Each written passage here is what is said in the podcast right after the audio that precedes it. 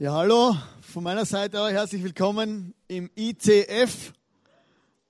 Also es ist immer so lustig, wenn viele Leute sagen, also ICF, ICF oder ICF oder ITF oder was heißt es überhaupt?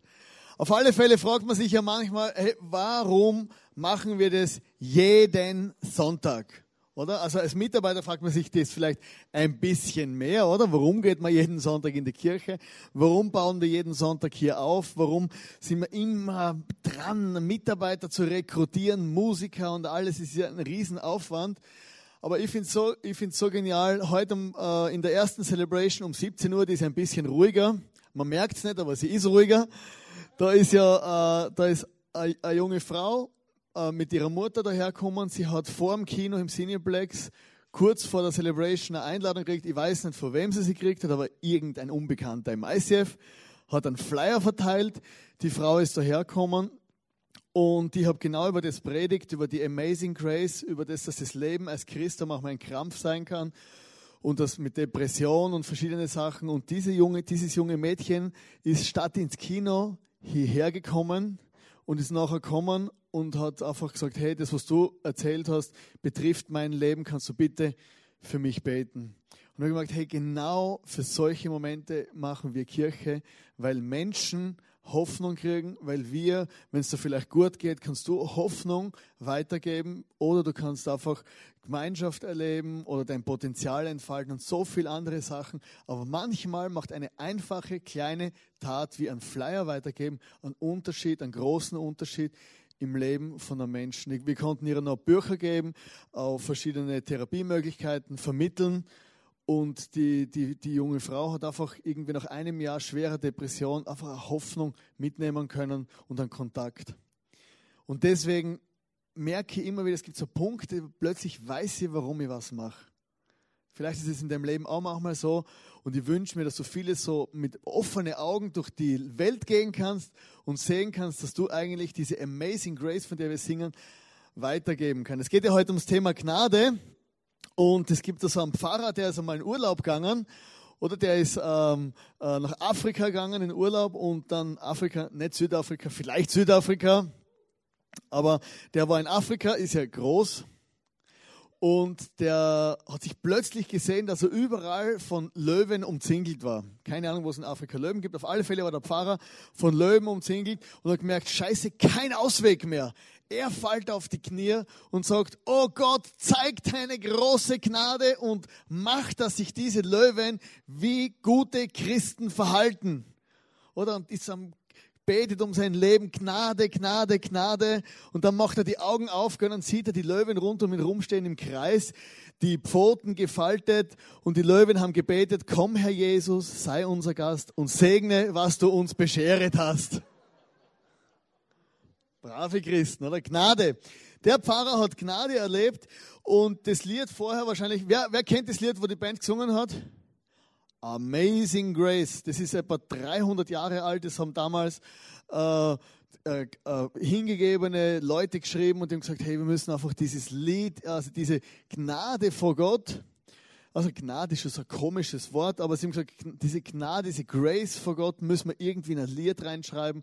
Und sie haben gesagt, diese Amazing Grace, die einen Sünder wie mich gerettet hat, so das allerletzte vom allerletzten, a wretch like me, so das heißt so eine Pfeife wie mich, wo diese Gnade einfach irgendwie empfangen hat. Und Gnade ist das Wort, um das es heute geht. Und wir singen dieses Lied oft, und, und singen ach, Weihnachten, oder? Und dann zwischendurch einmal und so Soulig und Gospel und alles. Aber letztendlich ist es eine Message von Gott persönlich an uns.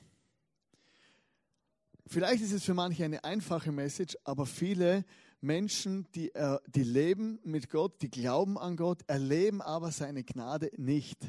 Und deshalb muss, die, muss uns manchmal bewusst sein, was Gnade eigentlich bedeutet. Gnade vor Recht ist also ein, ein, Sprichwort oder das Gnade vor Recht walten und Gnade ist der Verzicht einer Autorität auf sein Recht, jemanden zu bestrafen. Der König, oder wenn du in einem Land wohnst, wo es König, einen König gibt, der König, wenn du Scheiße baust, dann hat er das Recht, dir die Rübe abzuschlagen. Wenn der, der, ein Präsident, ein Präsident kann dich begnadigen.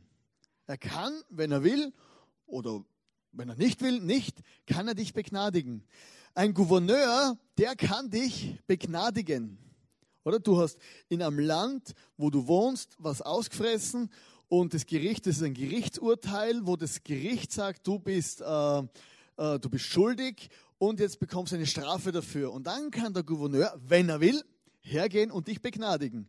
Schwarzenegger war ja auch Gouverneur in Kalifornien und da war der sogenannte Tucky Williams, das war eine riesen, äh, Riesenaufregung. Tucky Williams, das war ein, ein, ein Gang-Member, wo Menschen umgebracht hat.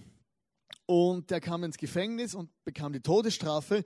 Und im Gefängnis hat sich der irgendwie eine Wandlung durchgemacht und hat Kinderbücher geschrieben.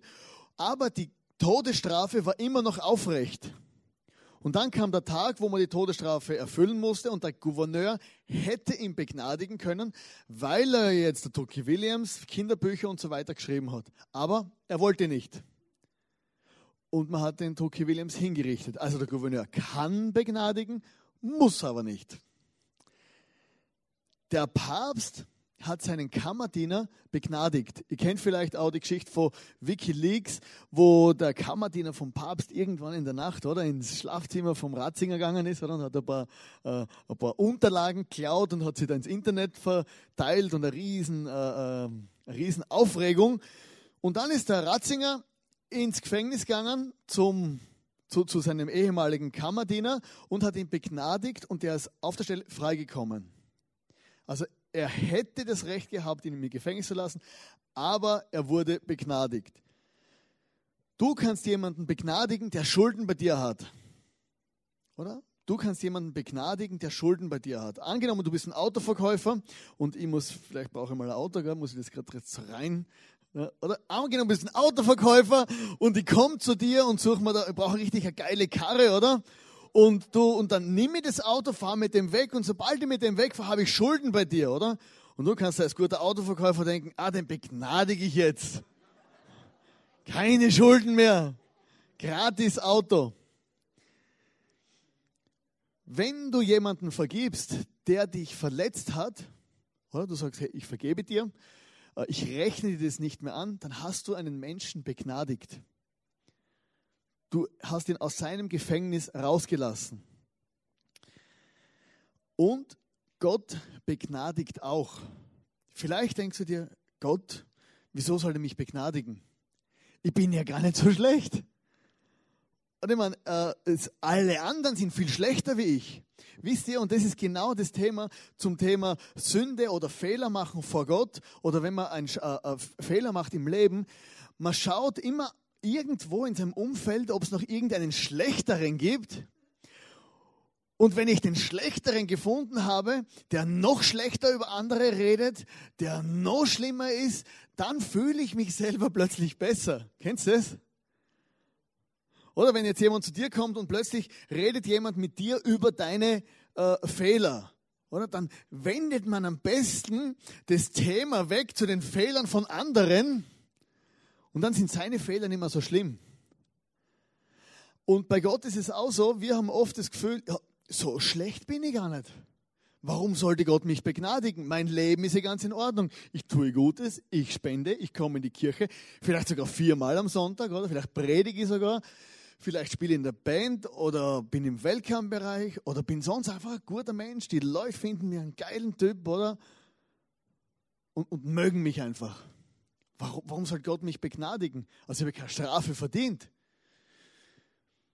Und dann gibt es so die Leute, die sagen, es gibt ja immer schlechtere, oder? Derjenige, der Pornos anschaut im Internet, sagt, oh, ich bin ja kein Ehebrecher. Der Ehebrecher sagt, ja wenigstens habe ich es zugegeben und nicht gelogen. Bin kein Lügner. Der Lügner sagt, ich habe nicht gestohlen. Oder? Also Lügen ist nicht so schlimm, aber Stehlen ist ganz schlimm. Oder die Stehler da drüben. Der Dieb sagt, ich bin ja kein Mörder. Und dann sagt, hey, ich habe niemanden umgebracht. Der Mörder sagt, der Stalin war viel schlimmer. Der hat Millionen umgebracht. Stalin sagt, Hitler war noch viel schlimmer. Jeder versucht sich selber ins richtige Licht zu stellen, dass er von seiner eigenen Schuld abweist. Aber es funktioniert nicht, unser, den Maßstab anzusetzen an dem, was andere tun oder nicht tun, an Heilig, Heiligkeits- oder Sündenstatus von anderen. Wir können, unseren, wir können das nicht messen. Es geht darum, speziell bei, bei Gott und dem, dem, der Gnade Gottes und Sünden und Fehlern, die man vor Gott macht, geht es um den Maßstab Gottes. In Römer 3, Vers 23 steht, denn alle Menschen haben gesündigt und, le und das Leben in der Herrlichkeit Gottes verloren. Alle Menschen. Jeder Einzelne hat so viel Dreck am Stecken, dass er eigentlich nicht bei Gott sein darf in Ewigkeit. Wir denken so, puh, jetzt bin ich gerade mal 14 Jahre alt, oder? Hock hier im ICF und jetzt sagt er mir, dass ich schon Dreck am Stecken habe. Oder so schlimm bin ich ja gar nicht. Ich möchte das anhand mit einem kleinen Bild erklären. Jetzt machen wir Eier weit werfen. Das sind rohe Eier. Rohe Eier. Wir haben vorher, die Techniker haben es nicht geglaubt, gell? Nein, aber nicht Spaß. Also, unser Leben ist wie eine Eierspeis, ein Omelett, ein äh, einfach Omelett, Eierspeis, kennen alle, oder? Jetzt ist der Moment zum Klatschen, weil ich mit einer Hand Eier aufschlagen kann. Genau.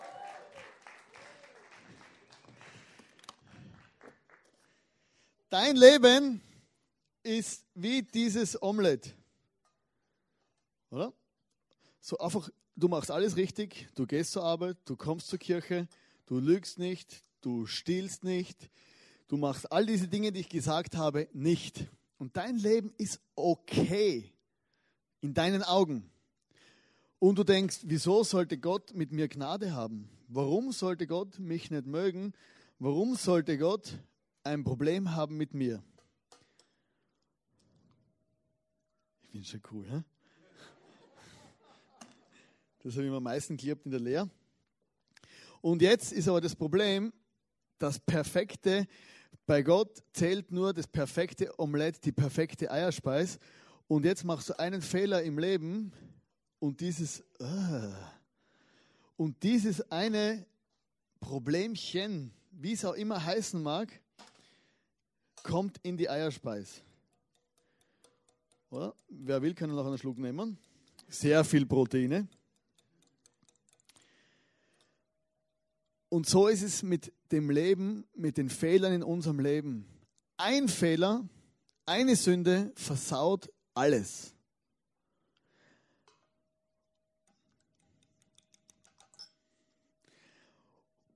Und deswegen ist es extrem wichtig, dass wir wissen, dass unsere Fehler, unsere Probleme, unsere einzelnen Taten, wo wir vielleicht selber gar nicht finden, dass sie so schlimm sind, dass die die Eierspeis vor Gott einfach verderben. Und Gott ist letztendlich der Maßstab. Vielleicht denkst du, ja, ich bin kein großer Sünder. Oder gehe mal davon aus, dass du schlechte Gedanken hast. Also Du ja vielleicht nicht, aber ich kenne meine schlechten Gedanken, oder? Jetzt geh mal aus für die ganz die Schlauen unter uns, dass du dreimal am Tag schlecht denkst. Hat schon jemand dreimal am Tag schlecht gedacht? Hey, das, gut. Also, du bist jünger wie ich, hast noch größere Chancen. Ich bin 40 Jahre alt. Nehmen wir an, drei schlechte Gedanken pro Tag, nehmen wir zehn Jahre kindlicher Unwissenheit, ziehen wir ab, sind 30 Jahre äh, drei schlechte Gedanken am Tag, da kommst du auf ca. 30.000 schlechte Gedanken, die zwischen dir und Gott plötzlich stehen. Dann kommen bei mir, bei dir wahrscheinlich nicht, oder kommen dann noch die Taten dazu, oder? Die schlechten Taten, da gibt es die kleinen, wo niemand sieht, oder? Die ich heimlich und alleine für mich verbrochen habe die letzten 30 Jahre. Dann gibt es noch die Dinge, die wo eh jeder weiß, wo ich Menschen verletzt habe, wo ich schlecht geredet habe, wo ich gelogen habe, wo ich Leute durch den Kakao gezogen habe, wo ich Leute beschimpft habe und so weiter. Und dann kommen noch viele andere Sachen dazu. Zu die drei schlechten Gedanken pro Tag. Wenn ich das alles, mein Leben zusammennehme und wenn ich mir denke, vor Gott zählt nur die perfekt, das perfekte Omelett ohne Grün, nur Gelb, habe ich ein Problem.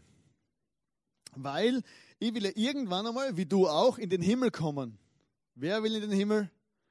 Alle wollen in den Himmel, logisch. Aber jetzt haben wir ein Problem. Bei Gott im Himmel zählt nur das perfekte Omelett. Die perfekte Eierspeis, gelb, nicht grün. Dieses eine Ei kannst vergessen, versaut dein ganzes Leben. Du bist voll am Arsch. Weil, wenn zu dir nach Hause jemand auf Besuch kommt, dann bestimmst du die Spielregeln. Ich gehe am Mittwoch Champions League schauen, Juventus gegen Bayern, ich freue mich schon. Oder und ich gehe zum Herbert nach Hause, nach Bregenz, und der Herbert hat einen geilen LED-Bildschirm, oder? Und super Hightech. Und wenn ich zum Herbert reinkomme, oder, dann werde ich die Schuhe ausziehen, weil seine Frau ihm gesagt hat, wenn deine Freunde kommen, ziehen sie die Schuhe aus. Sie bestimmen die Regeln, nicht, dass ich umsau, ich kann auch meinen Wein nicht verschütten, oder? Wenn ich dann ein Tor fällt, oder? Ich kann auch die, die, die Popcorn nicht verstreuen, sondern er bestimmt die Spielregeln, wer kommt rein. In deine Wohnung und in seine Wohnung und in meine Wohnung. Wenn du zu mir kommst und die Scheiße aufführst, oder, dann fliegst du wieder raus. Ganz einfach. Weil ich bin der Chef. Ganz sicher. In, also sie ist der Chef. Aber ich sage, ich bin's immer. Oder? Fürs Rausschmeißen bin ich verantwortlich. Du setzt die Regeln und genauso sagt Gott, was die Regeln sind. Gott sagt nicht, äh, er schaut nicht auf den Nebenmann von dir, er schaut dein Leben an. Und deshalb ist etwas ganz krass. Römer 5, Vers 8 steht, Gott dagegen beweist uns seine große Liebe dadurch, dass er Christus sandte, damit dieser für uns sterben sollte, als wir noch Sünder waren. Hey, und das ist krass. Das ist echt krass. Bevor du überhaupt schon auf diese Welt gekommen bist, bevor du überhaupt was gemacht hast, bevor du in die Kirche gegangen bist, bevor du dich vielleicht taufen hast lassen, bevor du äh, das Gefühl gehabt hast, du musst dein Leben jetzt ändern oder irgendwas richtig machen, hat Gott gesagt, hey, ich bezahle für dich und ich stirb am Kreuz für dich, bevor du irgendwas dazu hättest tun können. Und das ist Gnade. Gott hat dich begnadigt mit dem Wissen, dass du versagen wirst. Vielleicht hast du ganz, ganz oft versagt in deinem Leben, aber Gott, und, und Gott haut dir deswegen nicht die Rübe ab, sondern Gott vergibt dir immer. Etwas vom Krassesten, wo in meine Gedanken so reinkommt, ist, dass Gott mir meine Sünden vergibt, meine vergangenen, oder? Ich meine, das ist ja das, ist das eine, oder? Da sind wir ja froh. Dann vergibt er mir das, was ich jetzt gerade mache und denke. Und er vergibt mir, was ich tun werde. Gott vergibt meine Vergangenheit, meine Gegenwart und meine Zukunft. Und das ist etwas, wo in mir extreme Liebe diesem Gott gegenüber auslöst, weil Gott mir einfach meine Sünden vergibt und meine Fehler und alles immer wieder auswischt, ob ich ihn ob ich, ob ich jetzt Fehler mache oder nicht. Er hat dafür vorgesorgt. Jesus ist vor 2000 Jahren gestorben, gestorben und hat, das, hat mir ein Geschenk gegeben. Jetzt denken sich die einen vielleicht, wuh, geil im ICF, oder? Vergangenes, das ist logisch, Gegenwärtiges, klingt gut, und Zukünftiges, hey, da hau ich richtig auf den Putz. Und tatsächlich ist es so, dass Gott dir alles vergibt. Aber die Konsequenz unserer Fehler und unserer Sünden, die tragen wir auch in der Zukunft. Und wer von euch schon mal über die Stränge geschlagen hat, der weiß, gewisse Sünden und Fehler und Dinge, die wir verbocken, die haben Konsequenzen auf unser eigenes Leben. Aber letztendlich ist es diese, diese, diese Gnade von Gott, wo einfach ein Blankoscheck ausstellt. Ja, und das ist echt abgefahren. Gott vertraut uns diese Vergebung an. Und aus dem Grund möchte ich ein anderes Leben leben. Die Gnade von Gott ist ein unverdientes Geschenk. Gnade lateinisch heißt gratia und, ist, und heißt gratis. Einfach gratis. Kostet nichts, du kannst nichts dazu beitragen. Der Polizist Lawrence de Primo äh, ging in, äh, nicht in die Annalen, wie sagt man noch, in die, in, in die Nachrichten ein, weil er einfach mal ein Foto gemacht hat, weil er hätte eigentlich den Auftrag gehabt, einen Obdachlosen zu bestrafen, ihm des Platzes zu verweisen, ihn einfach wegschicken von dort, oder Obdachloser, oder, die muss man wegschicken, ein Polizist muss das machen. Und er hat ihn nicht bestraft, sondern er hat ihm Schuhe geschenkt. Das ist Gnade, ein unverdientes Geschenk. Anstatt Strafe hat er ein Geschenk gekriegt. Und die Gnade vor Gott, die kann man sich einfach nicht verdienen. Wir haben so das Gefühl, dass wir, dass wir immer alles bezahlen müssen. Oder laufst durch, ein, laufst durch eine Einkaufspassage, oder? Du suchst eigentlich nicht Kleider, du suchst Preisschilder, nach denen du Schnäppchen jagen kannst, oder? Ist eigentlich wurscht, was es, äh, was es ist. Es muss nur billig sein, oder? Reduziert minus 50 Prozent, oder? Dann kommt die Frau nach Hause, oder? Schnäppchenjagd, oder? Hat halt zehn Sachen gefunden. Statt eins, oder? Ist am Schluss gleich viel, aber das Gefühl, einfach, ich habe zehn Sachen gleich viel Geld ausgeben. Schnäppchenjäger. Gestern war jemand bei uns auf Besuch. Das erste, was sie gemacht haben, ist, Entschuldigung, wir haben kein Geschenk dabei. Gastgeschenk. Also wir haben gekocht, wir haben Wein gekauft, wir haben einen, einen, krassen Abend vorbereitet, haben uns voll ins Zeug gelegt. Und plötzlich sagt der Gast, hey, Entschuldigung, ich habe mein Gastgeschenk vergessen.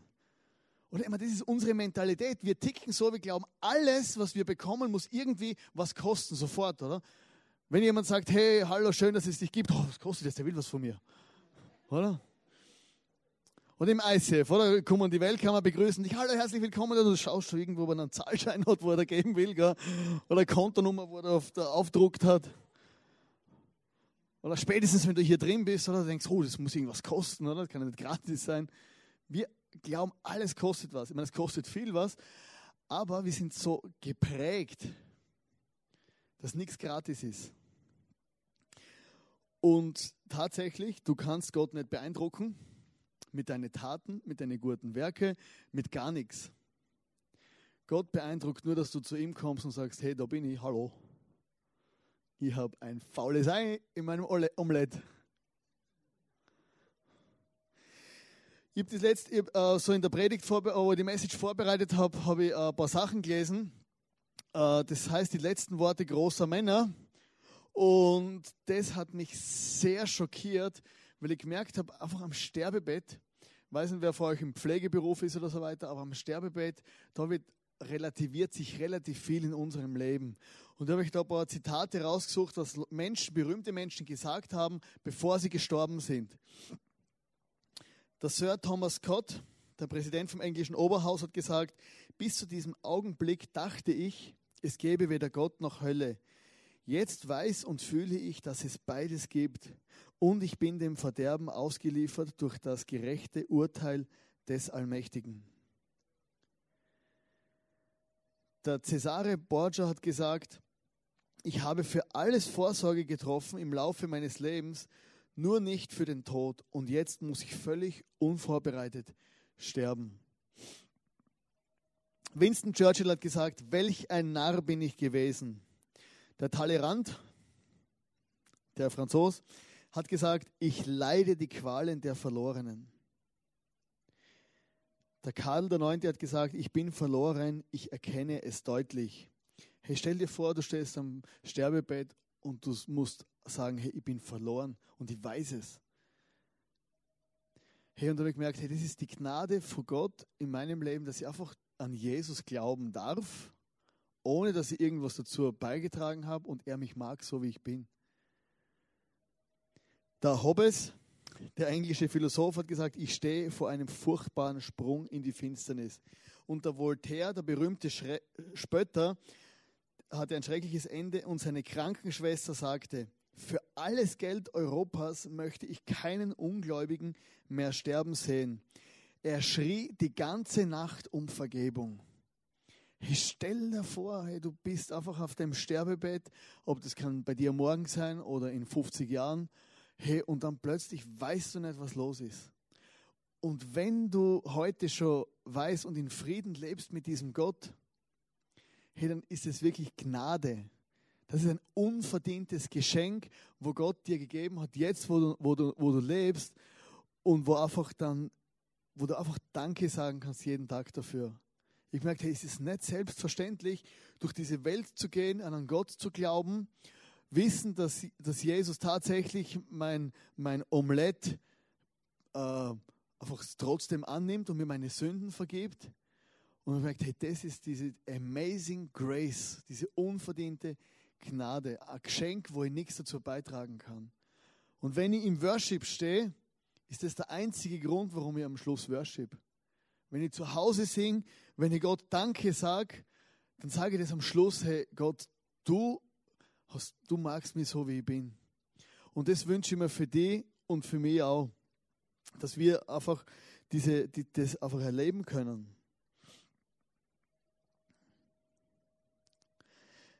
Gnade ist auch ein Lifestyle. Äh, Gnade heißt auf Griechisch, auf, vorher war es Lateinisch, jetzt ist Griechisch, heißt Charis, Chara und, und Charisma und bedeutet Freude. Oder manchmal hat man das Gefühl, dass Leute an Jesus glauben und dass es eine ganz schreckliche Sache ist. Oder? Ganz schrecklich an Jesus glauben, oder immer traurig oder, oder immer verkrampft. Oder? Aber die Bibel sagt, hey, Gnade ist ein, ein Leben mit Freude. Oder im Worship, oder? Da kannst du einfach ein bisschen rum, rumfliegen, oder? Weil einfach Gott Danke sagst, weil er dich so mag, wie du bist, weil er das Problem von deiner, von deiner verdorbenen Eierspeise gelöst hat. Und, und Gnade ist wie ein Life, ist ein Lifestyle. Ich weiß nicht, ob ihr das den Film den Luther gesehen habt, aber der Martin Luther hat ein Riesenproblem gehabt mit diesem ganzen System vor der damaligen Kirche, so vor 500 Jahren, das war ganz, ganz dunkle, schreckliche Zeit, das heißt Mittelalter. Und die Leute damals, die, die, die wurden, da hat man geteacht, dass man seine Sünden äh, loskaufen kann. Oder wenn du ein bisschen Taschengeld gekriegt hast, oder, dann bist du zum Pfarrer gegangen, dann hast du so ein Stück Papier geholt und auf dem Papier ist draufgestanden, hey, äh, du musst 500 Jahre weniger im Fegefeuer sein. Tatsächlich, Leute haben das gemacht, die haben Geld ausgegeben dafür. Oder heute geht man ins Kino oder zu McDonalds oder macht sonst irgendwelche Sachen. Damals hat man, seine, hat man sich rausgekauft aus, der, aus dem Fegefeuer. Das, das muss man vorstellen, das ist tatsächlich so. Und es war ganz eine finstere Zeit und die Leute, die haben, die haben einfach verkrampft gelebt. Und manchmal passiert es auch, wenn man, wenn man an Gott glaubt, dass viele Menschen glauben, hey, das Leben ist ein Krampf und ich muss Gott irgendwas beweisen. Oder man will Gott gefallen, man hat einen Krampf und will unbedingt Erfolg. Wir wollen unbedingt Reichtum oder wir wollen unbedingt einen Partner. Oder das ganze Leben ist ausgerichtet oder ich muss irgendwas tun, dass, dass ich den richtigen Partner kriege, dass ich eine Freundin oder einen Freund finde. Oder Leute haben einen unheimlichen Krampf in ihrem Leben. Manchmal, weil sie, weil sie einfach nicht checken, dass einfach alles ein unverdientes Geschenk ist, diese Gnade. Die Ilana und ich haben uns bei unserer, Ilana ist meine Frau, die Ilana und ich haben uns bei unserer Hochzeit entschieden, einen Lebensstil anzunehmen. Oder uns, wir haben gesagt, Matthäus 6, Vers 33, da steht, wenn ihr für ihn lebt und das Reich Gottes zu eurem wichtigsten Anliegen macht, wird er euch jeden Tag geben, was ihr braucht. Und wir haben über die letzten Jahre haben einfach gemerkt, hey, es ist das Leben mit Gott und dass man gesegnet ist und dass man Freude hat, ist eigentlich gar nicht so kompliziert. Man muss nur die Prioritäten richtig setzen. Und wir haben gesagt, hey, wir wollen einfach Gott in, unsere, in all unsere Entscheidungen, in unsere Finanzen, auch in unserem zwischenmenschlichen Stress, wo wir manchmal haben, wo wir einfach die Prinzipien von Gott einfach an, an oberster Stelle setzen. Und dann haben wir gemerkt, wie das Leben drunter einfach leichter wird und sich gesegnet anfühlt und es Freude macht auch. Und man das Leben genießen kann. Und wenn wir selber loslassen und nicht einfach verkrampft, sondern einfach sagen, hey Gott, es ist deine Gnade, es ist alles ein Geschenk. Und wenn wir einfach loslassen und sagen, okay, du musst mir helfen, dann wird das Leben um einiges einfacher. Äh, eigentlich hätte ich heute einen Interviewpartner gehabt, aber der hat ein Baby. Also er hat es nicht alleine, er hat es mit seiner Frau. Und sie waren gemeinsam hier und, und das Baby ist krank geworden, sie mussten heimfahren. Das ist der Felix Moos. Und der Felix ist so ein Mann, ich habe nämlich eine Zeit gehabt in meinem Leben, wo ich relativ verkrampft war, oder? Ich meinte, ich muss viel leisten, dass ich bei Gott besser dastehe. Und er ist gleich alt wie ich und er ist super entspannt. Und er hat mir gelehr, gelernt, äh, dass man das Leben auch normal genießen kann. Oder? Dann habe ich damals tatsächlich mit ihm eine Zigarre geraucht, oder? ohne dass ich gleich in die Hölle gekommen bin. Oder? Wir haben einen Wein genossen, oder? genossen, nicht gesoffen.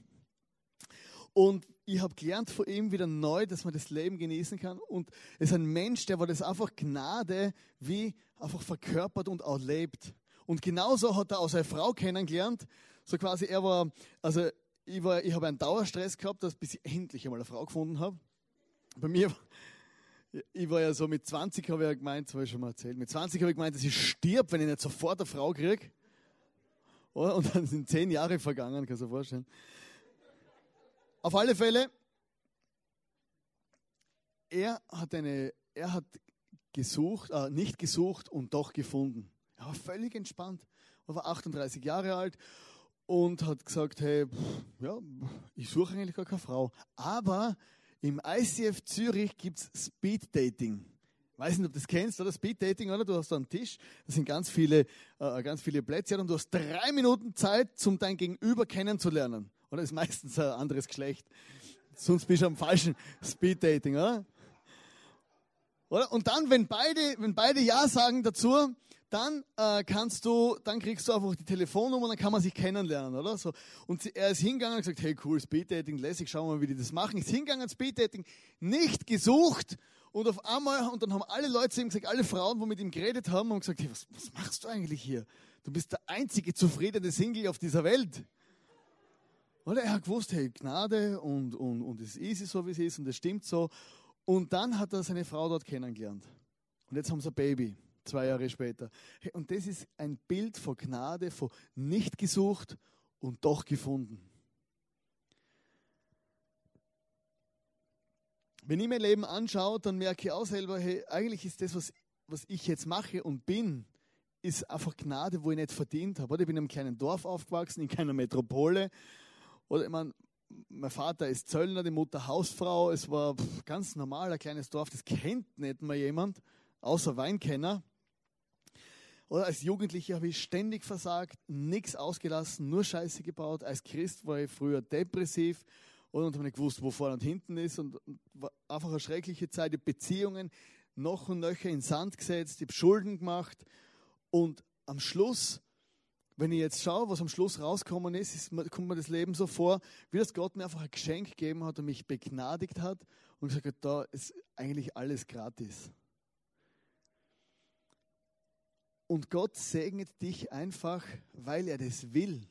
Gott meint es gut mit dir und will das Beste für dich, einfach weil er es will.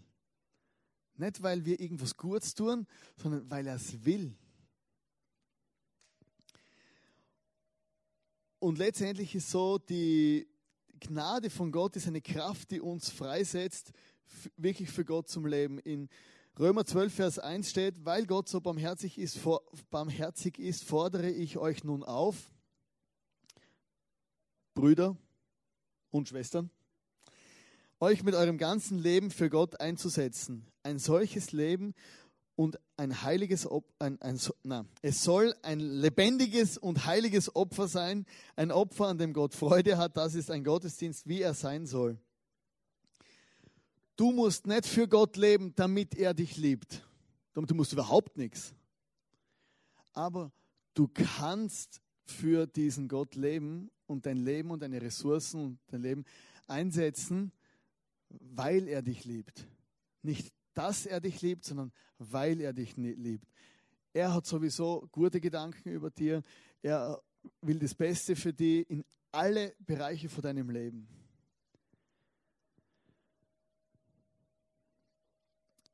Die Corrie ten Boom, das ist eine Frau, die hat den, äh, den Holocaust überlebt. Ihre Frau, ihre Tochter, äh, ihre Schwester hat man getötet, auch Teile ihrer Familie.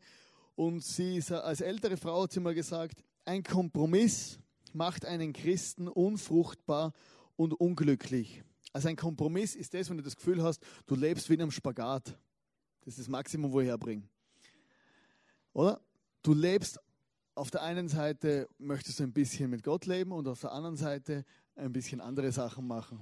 Also ein Kompromiss macht unglücklich. Und sie sagt es, macht Christen unglücklich. Dann ist man wie ein Seiltänzer, immer balancierend zwischen Hoffnung und Furcht. Bei völliger Hingabe sind wir wie, in, sind wir wie, wie auf einer, wie einer, der auf der Rolltreppe steht, entspannt an Jesus Seite, geht es immer höher bergauf. Und ich finde das Bild einfach geil von der Rolltreppe, oder? Oder kennst du das? Oder stehst vor, in der U-Bahn oder und schaust hoch, Treppe oder Rolltreppe, oder? Rolltreppe. Immer rechts stehen, weil sonst, weil links wollen die Leute überholen. Die wo, das sind die ganzen Spezialisten, die auf der Rolltreppe auch noch laufen, gell? Oder? Wenn ich eine Rolltreppe habe, stelle ich mich hin, oder? Und genieße das Leben. Warum soll ich nicht laufen auf der Rolltreppe? Stimmt eigentlich. Okay, und, und, und, und genau so stelle ich mir das Jesus, stelle ich mir das Leben mit Jesus vorher. Ich stehe mit meinem Jesus oder du kannst mit deinem Jesus, das ist unser aller Jesus, auf der Rolltreppe stehen und, das, und einfach bergauf. So wie ich vorher erzählt habe, ich war ja jahrelang auf der Suche nach der richtigen Frau. Und in meinem Leben einige Beziehungen gehabt und diese Beziehungen sind kaputt gegangen. Oder? Auf gut Deutsch, man hat mich sitzen gelassen. Oder? Und dann ist der große Herzschmerz. Oder? Kennst du es? Oder? Liebeskummer, Herzschmerz. Oder jetzt geht die Welt unter, es ist ganz schlimm und die zerreißt fast das Herz. Hey, und dann sind, ist einige Zeit vergangen und im Nachhinein habe ich gemerkt, Gott sei Dank sind diese Beziehungen am Arsch gegangen. Gott sei Dank hat Gott es zulassen, weil er mich so liebt, dass ich, dass ich dann einfach nur alleine unterwegs war. Weil sonst hätte ich vielleicht nie das, die, die, Ilana kennengelernt, sonst hätte ich nie das kennengelernt und erlebt, wo ich jetzt erlebe. Vielleicht hast du in deiner Familie Probleme und Situationen, wo du denkst, hey, das, also, puh, das muss jetzt nicht unbedingt sein, oder? Oder ich hätte es mir auch leichter vorstellen können in, deinem, in meinem Leben. Und manche Dinge verstehen wir einfach nicht. Aber wenn du große, einen großen Verlust erlitten hast, wenn du einen großen Schmerz erlitten hast im Leben, wenn du riesige Zerbrüche, wenn du gemerkt hast, dein Leben bricht jetzt auseinander, hey, die Gnade Gottes ist letztendlich hier, dass sie aus deinem Scherbenhaufen wieder was Gutes macht. Und wenn du eines Tages, wenn du an Gott, mit Gott unterwegs bist, zurückschauen wirst, dann wirst du sagen, danke Jesus, dass du aus, meinem, aus meiner Katastrophe was Gutes gemacht hast. Und das ist letztendlich nichts anderes als ein unverdientes Geschenk und die Gnade Gottes. Du kannst dich dagegen wehren, gegen dein Leben, gegen deine Umstände, aber letztendlich, wenn du sagst, hey, ich gehe in den Flow von diesem, von diesem freiwilligen Geschenk von Gott mir gegenüber, dann wirst du merken, wie, wie dich das einfach freisetzt. Dass du frei wirst in deinem Herzen und frei wirst, auch von anderen Menschen vielleicht auch was kurz zum Erzählen. Die Gnade ist unverdient, ist unverdient und gratis. Die Gnade ist einfach ein Lifestyle in Freude. Die Gnade Gottes ist auch bei dir in schwierigen Momenten in deinem Leben. Die Gnade Gottes, die lässt dich einfach nicht alleine. Und dieses Wort Gnade, dieses Geschenk, dieses Gratisgeschenk, das macht einfach die Möglichkeit, dass du ein entspanntes Leben leben kannst. Hey, nimm das Bild mit von, der, von dem Omelette, wo du sowieso versagt hast und trotzdem mag er dich. Erzähl diese Message anderen und nimm das Bild mit von dieser Rolltreppe, das Leben auf einer Rolltreppe. Und wenn du vielleicht mal runterspringst oder anfängst selber wieder zum Laufen und merkst, hey, Jesus ist ganz entspannt auf der Rolltreppe, der rennt nicht voraus, nicht zurück, hey, dann bleib einfach dort, wo Jesus ist. Und ich möchte zum Abschluss noch beten. Vielleicht bist du das erste Mal heute hier, vielleicht hast du Jesus noch nie kennengelernt in dem Sinn und hast noch nie irgendwie gesagt, hey Jesus, ich möchte einfach das, dieses unverdiente Geschenk für mich annehmen. Ich möchte dich heute einladen, einfach mit mir mitzubeten. Vielleicht bist du auch hier, dass du sagst, hey, ich möchte einfach, ich muss, ich muss aus diesem Krampf raus. Ich möchte wieder Freude erleben als Christ. Dann kannst du einfach auch mitbeten. Oder wenn du nachher merkst, äh, es reicht alles nicht, ich brauche, dass mir jemand persönlich segnet, kannst du nachher gerne nach hinten gehen. Es sind Leute hier für dich, wo gerne für dich beten und dich einfach segnen. Segnen heißt Gutes aussprechen. Du kannst jetzt gern ein einfaches Gebet mit deinen Worten jetzt mit mir mitbeten. Jesus, ich danke dir, dass du am Kreuz für mich gestorben bist. Jesus, und du siehst mein Leben, Herr, so oft wie so ein Omelette, wie jemand, wo in meinem Leben umrührt und wo einfach, wo einfach so viel Müll dabei ist und wo, wo, wo richtig verfärbt und faul ist.